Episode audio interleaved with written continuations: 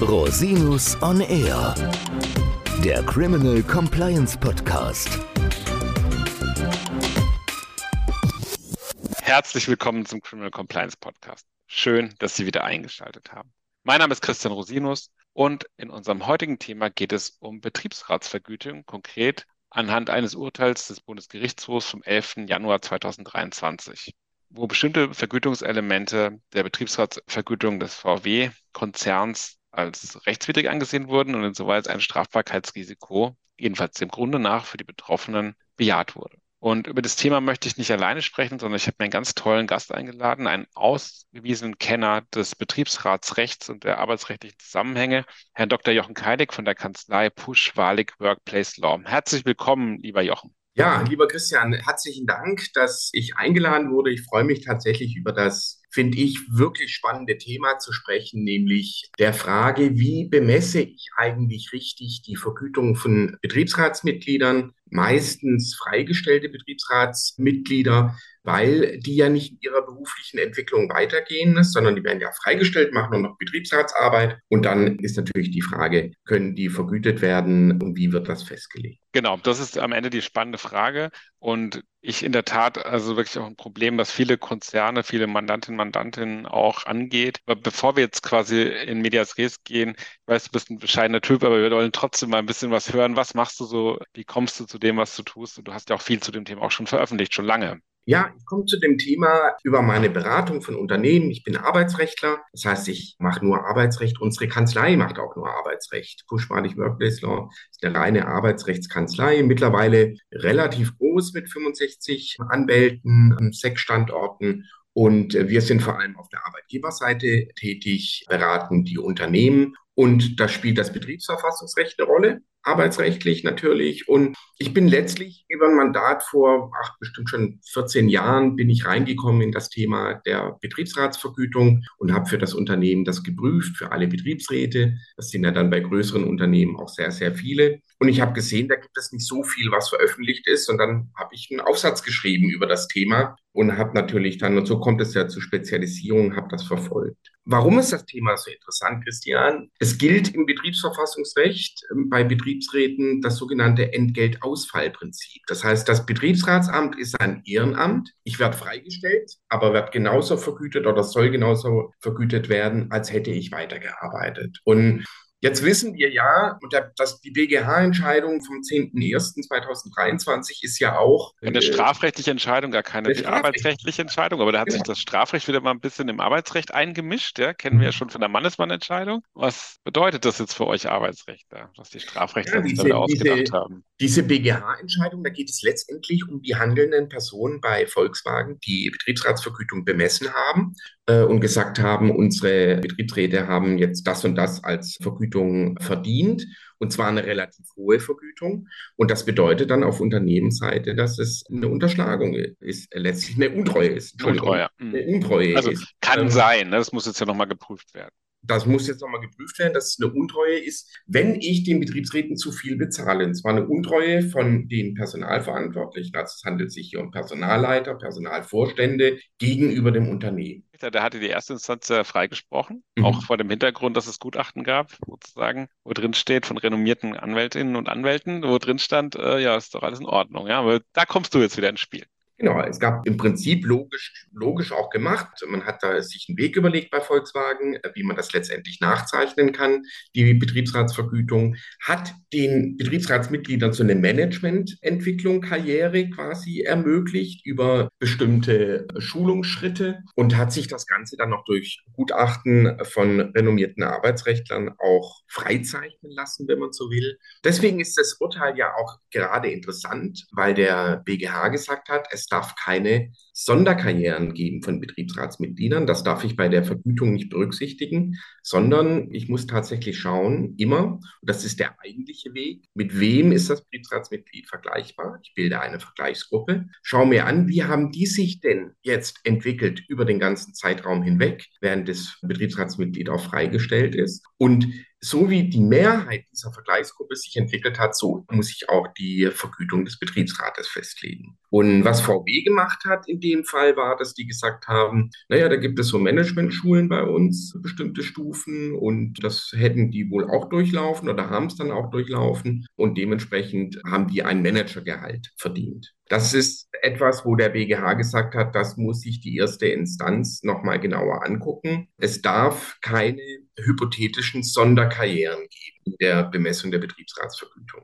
Und wenn man weiß, dass auf der einen Seite über die Vergleichsgruppe immer gebildet wurde, auf der anderen Seite es aber immer den Weg gab, den das Bundesarbeitsgericht schon 2015 gab es eine grundlegende Entscheidung freigezeichnet hat und gesagt hat, es gibt auch den Weg zu schauen, was hätte denn so ein Betriebsrat für eine fiktive oder hypothetische Entwicklung nehmen können. Vielleicht hat er sich ja irgendwo oder hätte sich bewerben können auf eine Beförderungsstelle. Und wenn er diese Beförderungsstelle bekommt, dann muss er die auch bekommen, weil sonst wird er ja benachteiligt. Also die Vergütung. 78 Satz 2 ist es geregelt im, im Betriebsverfassungsgesetz. Und das war ein ganz üblicher Weg, die Betriebsratsvergütung zu bemessen. Und wenn ich mir jetzt die BGH-Entscheidung angucke, die sagen, es soll in Zukunft keine hypothetischen Entwicklungen mehr geben, dann wäre das schon eine große Zäsur. Ja, Christian, und jetzt Du als setzt sich, setzt sich der BGH in Strafsachen jetzt über die BAG-Rechtsprechung hinweg oder liegt es noch auf einer Linie, kann man das so sagen? Es gibt tatsächlich, ein Kollege von mir, Georg Annus, hat das, glaube ich, ganz treffend gesagt, wenn sich die obersten Bundesgerichte nicht grün sind oder quasi nicht einer Meinung sind und es kommt aufeinander an, dann gibt es einen gemeinsamen Senat, der dann angerufen werden müsste. Mhm.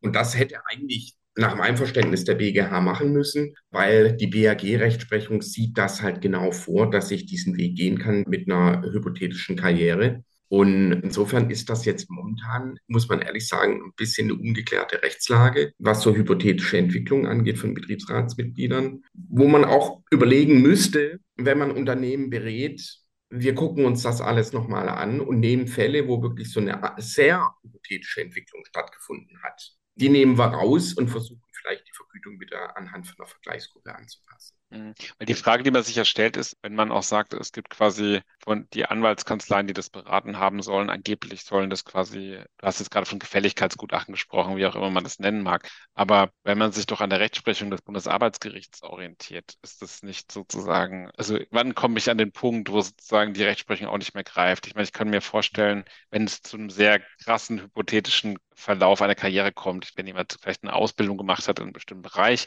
und wird dann eingeordnet wie jemand, der vielleicht Betriebswirtschaft studiert hat, etc. Vielleicht ist das ein Thema, was dann irgendwie kritisch aufgestoßen ist oder kann das sein? Das ist jetzt reine Spekulation. Ich kenne den Fall ja gar nicht im Detail. Nee, das ist schon richtig, wie du das sagst. Also, was es tatsächlich für einen Grundsatz gibt, ist, dass du während einer Betriebsratstätigkeit erworbene Kenntnisse und Fähigkeiten bei der Festsetzung der Vergütung nicht hm? berücksichtigen darfst. Das mhm. ist verboten. Und das führt jetzt dazu, wenn man sich tatsächlich mal so Betriebsräte anguckt, und wir haben regelmäßig auch bei größeren Unternehmen mit Betriebsräten zu tun, das sind ja Leute, die sind über Jahrzehnte, haben die eine Karriere gemacht und an Fähigkeiten gewonnen, was Kommunikation angeht, was Auseinandersetzung angeht, was letztendlich Führung auch angeht innerhalb von so einem Gremium. Mhm. Und all diese Fähigkeiten, die die erlernt haben während der Betriebsratstätigkeit, darf ich bei der Vergütung nicht berücksichtigen. Ich würde es aber berücksichtigen, wenn ich sage, ich habe hier eine Führungsposition, wir machen ein Assessment Center, ich gucke mir dich mal genau an, Betriebsratsmitglied, und schau mal, ob du nicht für eine Beförderungsstelle, Managementposition, keine Ahnung, dritte Ebene mhm. geeignet wärst. Das darf ich nicht. Und das ist tatsächlich ein erheblicher Widerspruch, der meines Erachtens dringend korrigiert werden muss, aber dann halt vom Gesetzgeber. Weil eigentlich ist es ja mal, wertungsmäßig wirklich schwierig, weil diese Betriebsratsmitglieder sind ja in einem Gremium und der hat qualifiziert ab einem bestimmten Zeitpunkt. Das kann man ja nicht mehr vergleichen, als wenn man eine, mal, ich sag mal, eine normale Konzernkarriere gemacht hätte in dem Fall. Woher kommt es, dass die Gesetzgebung da an der Stelle auch so strikt ist? Gibt es da irgendeinen Grund für? Das ist, hast du mal das Thema Ehrenamt angesprochen? Das ist mehr oder weniger ein Ehrenamt? Ja? Es ist tatsächlich ein Ehrenamt, das Amt des Betriebsrates. Es darf nicht gesondert vergütet werden, weil man ja auch möchte, dass der Betriebsrat unabhängig bleibt. Mm, ja. Es darf übrigens nicht bevorzugt werden. Vor allem darf aber auch der Betriebsrat nicht benachteiligt werden. Ja, strafbar. Das heißt, was ich hier ja habe, ist eine Absicherung nach unten. Das ist ja, muss man ja mal ehrlich sagen, eigentlich eher der Regelfall. Und so war das gesetzlich auch gedacht, als man das eingeführt hat, dass man tatsächlich nach unten eine Absicherung wollte, weil die freigestellten Betriebsratsmitglieder ja gerade eben nicht mehr die Möglichkeit hatten, eine Karriere zu durchlaufen. Mhm, klar. Und dann hat man gesagt, na ja, der ist jetzt seit zehn Jahren freigestelltes Betriebsratsmitglied, dann müssen wir schauen, bei der ersten Wahl war er mit drei Leuten vergleichbar. Wie haben die sich denn entwickelt? Und wenn diese drei Mitarbeiter sich im Unternehmen so entwickelt haben, dass sie zwei Karrierestufen genommen haben über zehn Jahre hinweg, dann kriegt das Betriebsratmitglied eben halt auch diese höhere Vergütung. Es kommt immer auf die Mehrheit der vergleichbaren Arbeitnehmer an mit einer betriebsüblichen Entwicklung. Das ist so der Begriff. Okay, was wäre jetzt das To-Do für ein Unternehmen, das jetzt mit dieser Frage konfrontiert ist? Gehen wir mal weg jetzt von dem konkreten Urteil, sondern es gibt ja viele Unternehmen, die ihre BetriebsrätInnen vergüten müssen auf irgendeine Art und Weise. Wie macht man das jetzt? Man muss tatsächlich schauen, und wenn das jetzt noch nicht eingeschätzt wurde in der Vergangenheit, und ich, ich sehe das immer wieder in der Praxis, auch bei größeren Unternehmen, dass das eben nicht gemacht wurde, seit wann ist das Betriebsratsmitglied gewählt? Mit wem war er damals vergleichbar von der Qualifikation? Man muss quasi im Nachhinein eine Vergleichsgruppe bilden und mhm. muss dann schauen, wie haben sich diese Mitarbeiter, die damals da waren, entwickelt. Und parallel muss man sehen, wie hat sich das Betriebsratsmitglied entwickelt. Dann hatte man vor dem BGH-Urteil immer noch die Möglichkeit, dazwischen drin auch zu sagen, okay, die Entwicklung der Vergleichsgruppe geht vielleicht nur bis Tarifgruppe, keine Ahnung, 10. Mhm. Aber es gab hier zwischendrin mal die Möglichkeit, sich zu bewerben auf eine Abteilungsleiterstelle. Und damals hätte das Betriebsratsmitglied diese Entwicklung genommen, dann hätte man ihn höher setzen können. Dieser zweite Weg, den ich gerade aufgezeigt habe, also mit den Beförderungsstelle, hypothetische Entwicklung, da wird man in Zukunft besonders hinschauen müssen Meines Erachtens muss das immer noch möglich sein, wenn ich tatsächlich sage, ich lege beide Bewerber, quasi der, der es bekommen hat und das Betriebsratsmitglied, der sich dafür interessiert für eine Stelle, die Bewerbung nebeneinander. Und wenn das Betriebsratsmitglied objektiv der besser geeignetste wäre, bessere Noten hat und mhm. so weiter, dann dürfte ich den berücksichtigen. Wenn der Betriebsrat nur deswegen äh, besser ist, weil er zehn Jahre Betriebsrat war und da besondere Umgangsformen gelernt hat, dann darf ich es nach der gesetzlichen Wertung nicht berücksichtigen. Und wenn jetzt die Betriebsräte während ihrer Tätigkeit vielleicht noch Zusatzqualifikationen erwerben würden, jetzt zum Beispiel studieren oder Meister machen oder was auch immer, würde das da auch berücksichtigt werden oder wäre das dann auch quasi im Rahmen der Betriebsratstätigkeit angeeignet? Ja, das ist wirklich eine tolle Frage, Christian, weil ich habe das mit einem Kollegen diskutiert. Ich hatte das tatsächlich mit einem Kollegen diskutiert, genau die Frage. Was haben wir denn jetzt, wenn ein Unternehmen, ich sage jetzt mal, aufgekauft wird vom amerikanischen Unternehmen? Und in Zukunft auch von dem Betriebsrat erwartet wird, dass er Englisch spricht. Und er macht jetzt einen Englischkurs, lernt quasi eine Fremdsprache, fließend, macht es nebenher, geht in die Verhandlungen rein, auch mit dem Management Board von den USA und spricht quasi nur noch, nur noch Englisch, hat dann eine wesentliche Qualifikation. Jetzt ist eine Stelle ausgeschrieben, wo fließende Englischkenntnisse, also der beendet sein Betriebsratsamt, das ist eine Stelle ausgeschrieben und er bewirbt sich darauf. Auf diese Stelle fließende Englischkenntnisse sind Voraussetzung. Dann dürfte ich nach der gesetzlichen Konzeption die Fremdsprachenkenntnisse nicht berücksichtigen, weil er die als Betriebsratsmitglied gelernt hat. Mhm. Und da sieht man mal, wie paradox das ist im Prinzip. Einmal, was der BGH daraus gemacht hat mit dem quasi annähernden Verbot der Verwertung von Kenntnissen, die ein Betriebsrat da erlangt hat. Vielleicht auch nochmal im Vergleich zu, zu einem Fall, den man auch nochmal bilden kann, wie es anders sein könnte. Ein Betriebsrat, freigestellt, macht berufsbegleitend, vollkommen losgelöst von seiner Betriebsratstätigkeit in der Freizeit eine Meisterschule, Wochenende. Dann macht er das in seiner Freizeit dann müsste ich es eigentlich berücksichtigen, weil es dann mit dem Betriebsratsamt nichts mehr zu tun hat. Und da sieht man, dass der Gesetzgeber wirklich auch gefordert ist, das so schnell wie möglich zu ändern, weil es zu einer hohen Unsicherheit führt. Und der sehr vorsichtige Unternehmensleiter, Vorstand, Geschäftsführer, Personalleiter sind das meistens, die das machen, eigentlich bei der Betriebsratsvergütung sehr, sehr vorsichtig sein müsste sämtliche hypothetischen Entwicklungen sich sehr genau anschauen müsste und in Zweifelsfällen, um nicht in dieses Messer der Strafbarkeit reinzulaufen, eigentlich sagen müsste, ah, ich setze es mal lieber niedrig an und wenn der Betriebsrat mich dann verklagt, dann habe ich es gerichtlich letztlich, ne? und bin da so ein bisschen Außensteiner.